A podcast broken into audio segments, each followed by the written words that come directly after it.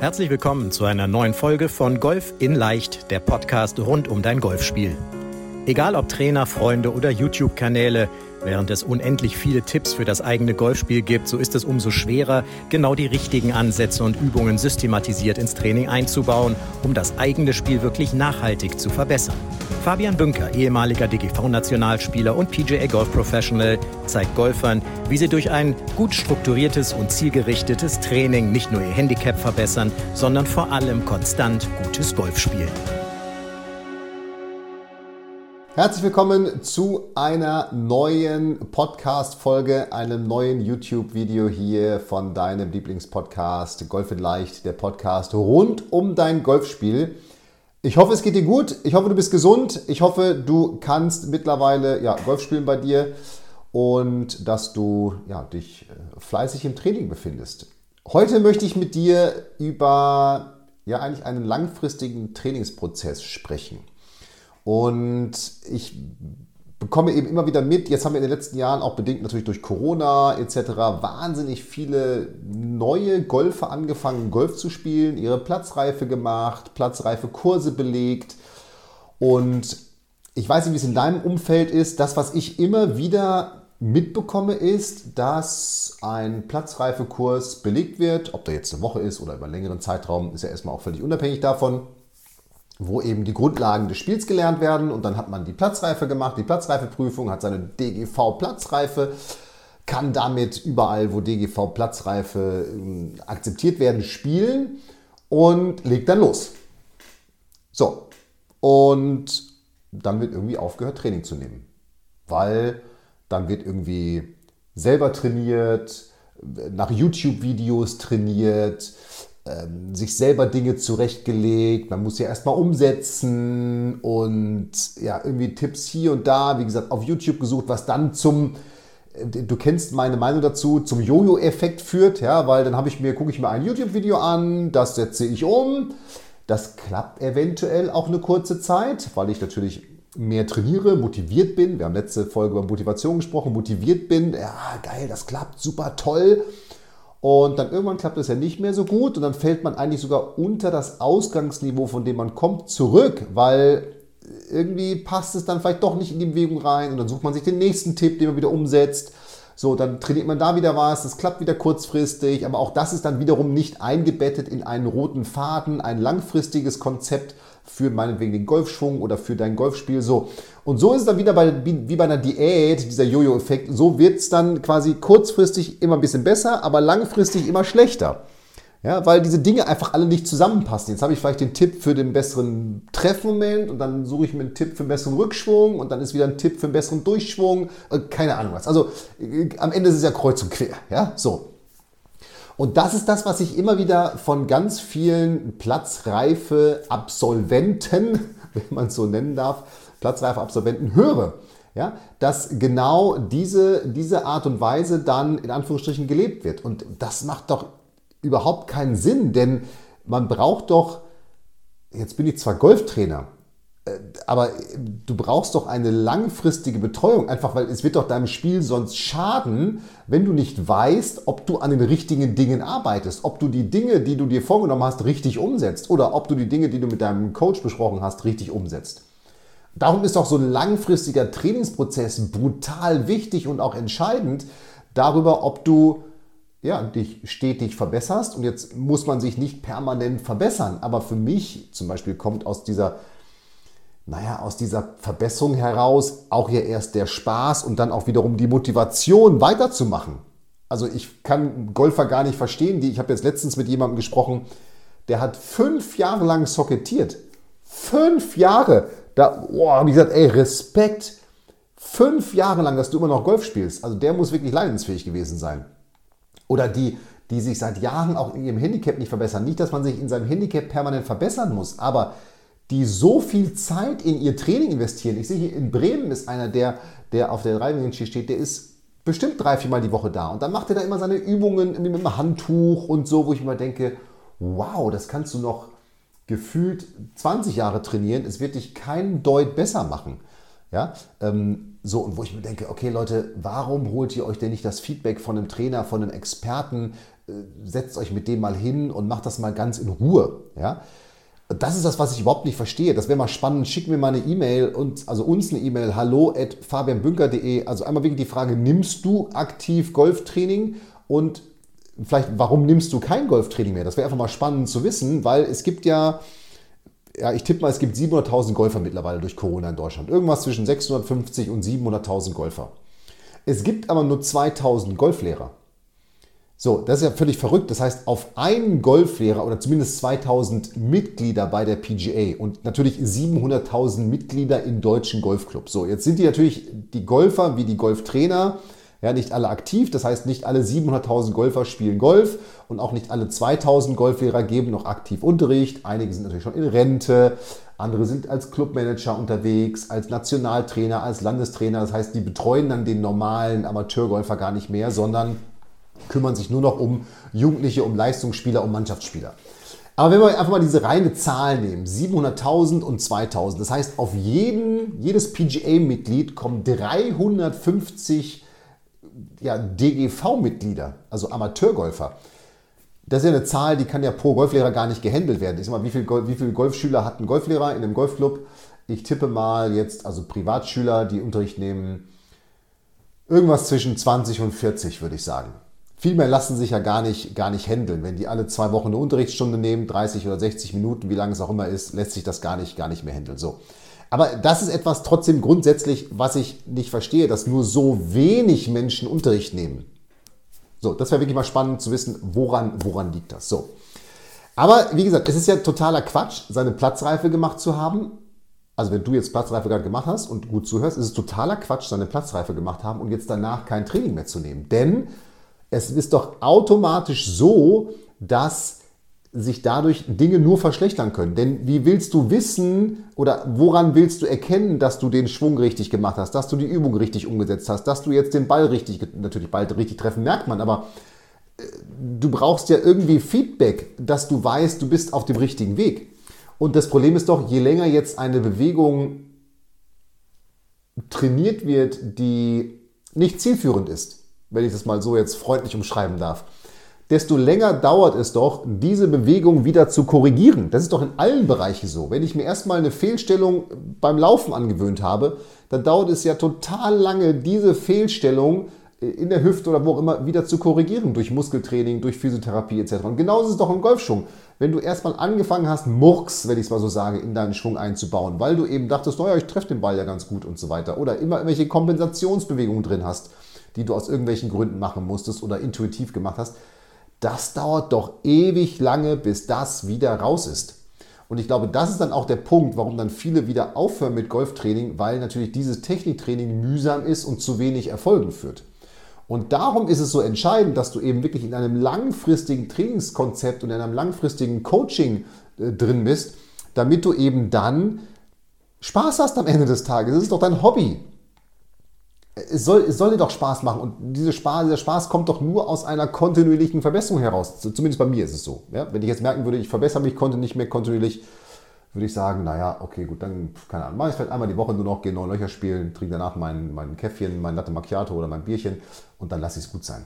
Ja? Aber man will doch den Ball besser treffen, man will doch konstanter spielen, also zumindest mir geht es so. So, und jetzt mal eine, eine, eine rein rhetorische Frage. Warum glaubst du, hat die Nummer 1 der Welt sowohl auf Damen- als auch auf Herrenseite einen Coach? Warum haben die erfolgreichsten Tourspieler, Tourspielerinnen, warum haben eigentlich alle Tourspieler und alle Tourspielerinnen einen Coach? Alle Nachwuchspros, alle Nachwuchshoffnungen, alle, alle wirklich erfolgreichen Golfer und Golferinnen haben einen Coach eine Trainerin, ein Trainer, eine Trainerin. Das ist doch verrückt, oder? Nur du nicht. Du meinst, du meinst, dass du es sozusagen besser kannst. Ja? Ich sag dir, warum die einen Coach haben. Die haben aus mehreren Gründen einen Coach. Einmal, weil vier Augen sehen mehr als zwei Augen. Denn von diesen vier Augen gucken ja zwei Augen von draußen drauf. Das heißt, du als, als Spieler, du kannst doch gar nicht sehen, natürlich kannst du deinen Schwung aufnehmen. Ja? Aber du kannst doch dann wiederum gar nicht sehen oder wissen, was du da jetzt wirklich getan hast. Das heißt, du brauchst ja nicht nur jemanden, der auf den Schwung drauf guckt, da kommen wir gleich nochmal drauf, was, was meine Meinung dazu ist, sondern du brauchst ja auch jemanden, der dann von außen drauf guckt, okay, Rundenanalysen, äh, Kursmanagement, Verhalten auf dem Platz, all diese Dinge, ja, da brauchst du jemanden, der von außen drauf guckt und dir von außen ein Feedback gibt. Nochmal, vier Augen sehen eben mehr als zwei Augen. Das ist das Entscheidende. So, und darum musst du dich wirklich, und das ist wirklich eine, eine Bitte, auch wenn du die Platzreife gerade frisch gemacht hast und voll heiß bist, Golf zu spielen, oder wenn du irgendwo Handicap 28 hast und schon lange kein Training mehr genommen hast, oder was auch immer. Du hast ja, ihr habt ja alle irgendwie Ziele. Jeder will doch was erreichen. Jeder will doch, ob es Spaß ist, ob es konstant spielen ist. Jeder hat doch ein Ziel, was er irgendwie erreichen will. So. Und darum brauchst du einen Coach. Und darum musst du dich um einen Coach bemühen. Du musst einen Coach suchen. Such dir einen Coach, der zu dir passt. Natürlich muss der zu dir passen. Da muss die Chemie stimmen. Äh, der muss sich auf dich einstellen. Der muss auf dich eingehen. Mir ist ganz, oder ein ganz wichtiger Punkt, was mir wichtig ist, es gibt auch jetzt nicht den einen Golfschwung. Denn es gibt ja auch nicht den einen Körperbau. Es gibt ja kleine Menschen, dicke Menschen, dünne Menschen, große Menschen, keine Ahnung, wie auch immer. Ja? Unterschiedliche Körperproportionen der muss sich auf dich einstellen, auf deine Gegebenheiten. Das heißt, der Golfschwung, der dann trainiert wird, der darf nicht ein Einheitsbrei sein oder einem Modell entsprechen, sondern der muss dann an dir orientiert sein. Und hey, wenn du nun mal den Ball slicest und nur es schaffst, ihn weniger zu slicen, dann ist das eben so. Dann muss man damit leben. Ja? So, was sollte dieser Coach aber noch tun oder was solltest du mit diesem Coach noch tun? Ja, ganz wichtig. Also, wenn du dich, ähm, und darum, dass es wirklich gilt für alle Handicap-Klassen, unabhängig jetzt von, ich habe gerade die Platzreife gemacht. Setz dich mit deinem Coach hin. Also erstmal suchst du dir einen Coach und dann setzt du dich mit deinem Coach hin. Führst mit dem ein Analysegespräch. Das heißt, ihr analysiert einmal, was sind denn überhaupt die Ziele, die du hast? Wo kommst du her? Wo willst du hin? Also welche Ziele hast du? So, dann müsst ihr einmal dein gesamtes Golfspiel analysieren. Jetzt aber nicht nur den Golfschwung, und das findet ja in so 1 zu 1 Trainerstunden dann statt, wenn man sich zum ersten Mal trifft, da wird dann auf den Golfschwung geguckt und dann wird gesagt, naja, du slicest ja den Ball und dann musst du diesen Slice wegkriegen und, und so weiter und so weiter. Und dafür musst du, äh, ist auch grundsätzlich erstmal richtig, ja? aber es ist ja viel mehr. Mentale Stärke, Course Management, Rundenanalysen, dein Equipment, deine Fitness. Es sind ja die fünf Säulen. Ja? Hör den Podcast dazu nochmal an. Das heißt, wenn du dich dann mit deinem Coach hinsetzt, dann geht es eben, und wirklich mal hinsetzt, dann geht es eben in diesem Analysegespräch um wirklich viel mehr. Da geht es darum, wo stehst du? Was tust du? Wo willst du hin? Was sind deine Stärken und Schwächen in den einzelnen Bereichen? Und wie könnte dann wirklich ein Trainingsplan für dich aussehen, den du dann umsetzt? So, das ist etwas, was du mit deinem Coach machen musst, wirklich in deinem Analysegespräch, so wie wir das im Handicap-Coaching auch machen. Da gibt es auch ein Analysegespräch, da legen wir fest, was sind deine Ziele, was sind deine Trainingsinhalte. So, und dann hast du einen ganz, einen, einen, dann hast du einen Trainingsplan und du hast ein kontinuierliches Feedback. Das ist nämlich der nächste Schritt. Und darum sage ich, dass diese 1 zu 1 Trainerstunden, und da bin ich mal gespannt, was die Meinung da draußen ist, ähm, jetzt auch, dass diese 1 zu 1 Trainerstunden in dem Sinne in, ihrer, in ihrem Wirkungsgrad völlig limitiert sind. Weil erstens muss, wird da immer nur an der Technik gearbeitet. Meistens wird es ja so gemacht, dass, ich sag mal, der Schüler gefragt wird, hey, klasse, dass du da bist, woran willst du heute oder was willst du heute trainieren? Das heißt, der Schüler macht die Analyse. Und ich sage, naja, eigentlich muss ja diese Analyse vom Trainer kommen. Der muss doch sagen, okay, du hast das Ziel, also machen wir jetzt das und das und das. Ja, so, dann muss er dir eben auch einen Plan geben, Aufgaben geben, die du erfüllst und dann bedarf es Feedback. Denn Feedback ist doch viel wichtiger als Training. Denn na klar, in dieser 1 zu 1 Trainerstunde, sage ich mal, das kann ich in meinem Handicap-Coaching nicht leisten, dieses vor Ort sein 1 zu 1 Trainerstunde. Das machen wir dann über Trainingscamps und regelmäßige äh, Trainingswochen und Trainingswochenenden, die wir anbieten. Aber in dieser 1 zu 1 Trainerstunde, klar, da kann der Trainer dir zeigen, äh, jetzt musst du hier mal so schwingen und das muss so aussehen und das musst du so machen und so. Aber danach ist doch entscheidend, zwischen den Trainerstunden. Das heißt, wenn du dann für dich selber trainierst, musst du doch wissen, habe ich das jetzt richtig umgesetzt? Das ist doch das Wichtige. Und das ist das, was ich mit vier Augen meine, dass du dann jemanden brauchst, der von außen drauf guckt. Das heißt, du musst dann mit deinem Coach auch besprechen, hey, ich schicke dir regelmäßig Videos aus meinem Training und ich schicke dir auch meine Rundenanalysen und ich möchte von dir wissen, habe ich das mit dem Schwung richtig gemacht? Habe ich die Übung richtig gemacht? Wie sind diese Ergebnisse einzuordnen? Wie ist meine Rundenanalyse einzuordnen? Was sind meine Stärken und Schwächen? Was muss ich jetzt trainieren? Das ist etwas, was du dann mit deinem Coach besprechen musst und was wir im Handicap-Coaching genauso machen. Darum ist mir mein Handicap-Coaching so extrem wichtig und darum rede ich da jetzt vielleicht auch gerade so extrem drüber, weil ich sage, wenn du die Platzreife gemacht hast, wenn du dich verbessern willst, egal in welchem Handicap-Bereich du bist, du brauchst einen langfristigen Coaching-Prozess, du brauchst einen langfristigen Betreuungsprozess und das Handicap-Coaching, was ich, was wir anbieten, ist eben genau dieser Prozess. Aber das nochmal, melde dich gerne bei uns, wenn du, wenn du mit uns sprechen willst, wenn du mit mir sprechen willst, im Analysegespräch herausfinden willst, was sind deine Dinge, an denen du trainieren musst, um deine Ziele zu erreichen? Aber unabhängig davon, wenn du sagst, das will ich nicht, ich will, mein Trainer vor Ort ist der allerbeste, klasse. Aber bitte dann sprich mit dem, setz dich mit dem hin und sag ihm, du möchtest es genau so, weil nur das ist der Weg. Diese 1 zu 1 Trainerstunde danach, und das ist auch das Entscheidende, Platzreife, was nun?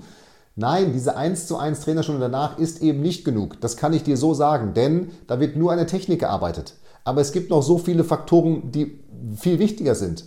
Mindset for Skillset. Ich habe in einer der letzten Podcast-Folgen darüber gesprochen. Du musst eben zuerst das Mindset entwickeln, die mentale Stärke entwickeln, Routinen, Emotionsmanagement, um dann in den jeweiligen Situationen die Technik überhaupt abrufen zu können. Die Technik ist schön und gut. Du wirst sie auf dem Platz relativ wenig abrufen müssen, auch so wie du sie auf der Driving trainierst. So, das ist nochmal ein ganz, ein ganz anderer Nebeneffekt. Also darum, Platzreife, was nun? Sprich mit deinem Coach, mache einen langfristigen Trainingsplan mit ihm, baue ein langfristiges Coaching-Konzept mit ihm auf. Sorge dafür, dass du regelmäßig Feedback bekommst. Das ist das Entscheidende. Feedback ist wichtiger als Training. Und dieses Feedback ist nicht ein, ich gucke mir meinen Schwung mal auf, dem, auf, dem, auf meinem Handy an und oh ja, ich habe ja schon wieder einen Chicken Wing. Das ist kein Feedback. Du musst dann ja wissen, was musst du dann wie tun, um das eben zu erreichen. So. Und das ist mir wirklich so wichtig. Das ist mir so extrem wichtig, dass alle, die dazuhören da draußen, die die Trainerstunden nehmen, alles cool. Im ersten Schritt. Die, die keine Trainerstunden nehmen, überlegt euch, was ihr da tut. Es ist eben so entscheidend, dass ihr Feedback bekommt. Darum sprich mit deinem Coach, melde dich bei uns auf dem Analysegespräch fabianbünker.de slash Termin. Lass uns miteinander sprechen, dass wir gucken, was können wir für dich, für dein Spiel tun, dass du entweder wieder mehr Spaß hast oder noch mehr Spaß an deinem Spiel hast und du eben wirklich langfristig betreut wirst und dass du einen Trainingsplan hast, dass du das Feedback bekommst und dann an den wirklich richtigen Dingen arbeitest.